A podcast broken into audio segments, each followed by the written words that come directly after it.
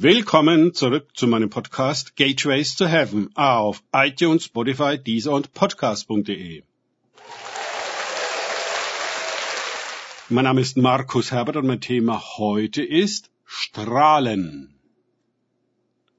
Weiter geht es in diesem Podcast mit Lukas 11, 35 bis 36 aus den Tagesgedanken meines Freundes Frank Krause.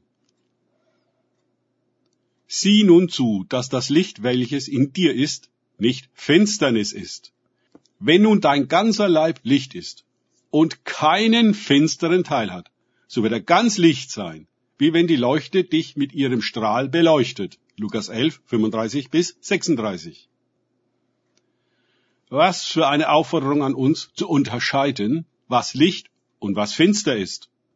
Alle Teufel dieser Welt arbeiten rund um die Uhr daran, uns das Licht als Finsternis und die Finsternis als Licht zu verkaufen. Religion ist dabei ihre Spezialität. Dort haben sie die Verdrehung geradezu perfektioniert und präsentieren uns das Unheilige als heilig, woraus die berühmte Scheinheiligkeit resultiert. Und das Wiedergöttliche als göttlich, weswegen der berühmte Antichrist durchaus ein religiöser Würdenträger sein könnte, wie es viele Ausleger vermuten. Ja, der Teufel verstellt sich wahrlich und meisterlich als ein Engel des Lichts, wie es in 2. Korinther 11, 14 heißt. Indes können die Teufel im wahren Licht nicht bestehen, weswegen Freiheit wesentlich mit Erleuchtung zu tun hat. Beides, sowohl das Licht des Heiligen Geistes als auch die Freiheit Christi sind im Reich der Finsternis nicht vorhanden, auch nicht denkbar und jedenfalls unerwünscht. Dort gibt es nur die Freiheit, der systemischen Fremdbestimmung gehorsam zu sein.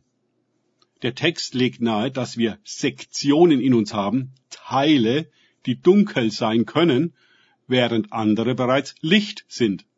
An dieser Stelle irren viele, wenn sie meinen, einmal ins Licht getreten und fertig.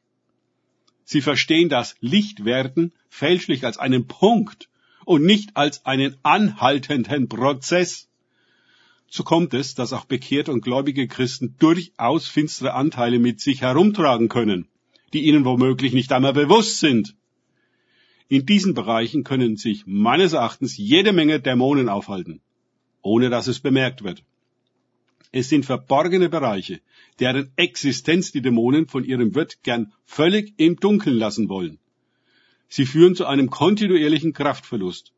Denn das Böse ist ja parasitär. Wir können Jesus über unseren tatsächlichen Zustand und das Maß unserer Erleuchtung bzw. Finsternis und Fragmentierung befragen.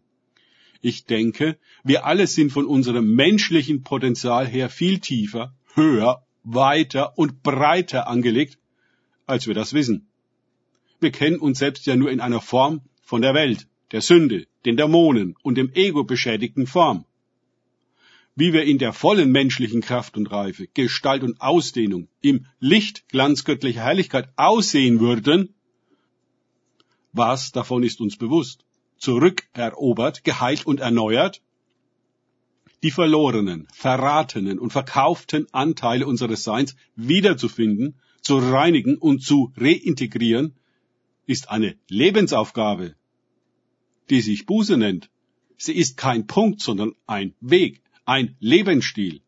Je weiter wir damit kommen, desto heiler, mächtiger und leuchtender ist unser Menschsein, eine Lampe Gottes. Von Jesus heißt es, dass er auf dem Berg der Verklärung leuchtend wurde wie eine Sonne. Und das wurde er in seiner irdischen, menschlichen Form. Die Jünger hielten es nicht aus, gingen überwältigt zu Boden und sahen an Jesus eine Qualität von Menschsein im Licht, die sie nicht gekannt hatten. Also möge sich niemand für bekehrt, gläubig und erleuchtet genug halten. Wir alle sind noch Anfänger in der Sache, die sich vom Schein ins Sein vorarbeiten, von der Finsternis ins Licht gehen und dabei immer heller werden. Danke fürs Zuhören. Denkt bitte immer daran. Kenne ich es oder kann ich es? Im Sinne von erlebe ich es es sich auf Gott und Begegnungen mit ihm einlassen, bringt wahres Leben und das wahre Licht Gottes. Gott segne euch und wir hören uns wieder.